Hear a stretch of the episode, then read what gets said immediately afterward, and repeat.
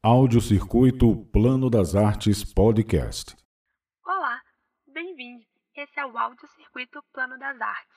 Eu sou Isadora e hoje vou te apresentar a Otto Reif Schneider Galeria de Arte. Além de galeria de arte com obras de diversos artistas, incluindo Tarsila do Amaral, o espaço localizado na Comercial da 302 Norte conta com uma livraria especializada em livros de arte, HQ e discos de vinil também promovendo encontros entre colecionadores e curadores de diversas partes do Brasil, a Otto Ralf Schneider Galeria de Arte é um local de trocas e exposição de conhecimentos artísticos e de pesquisa.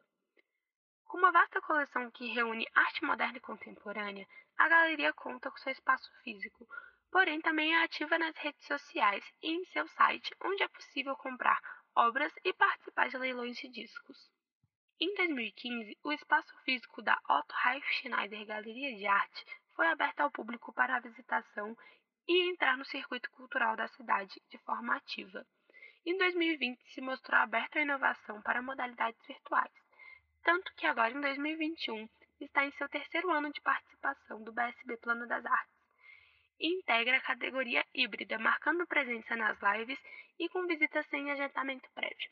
Para mais informações, basta acessar o nosso Instagram, arroba Plano das Artes.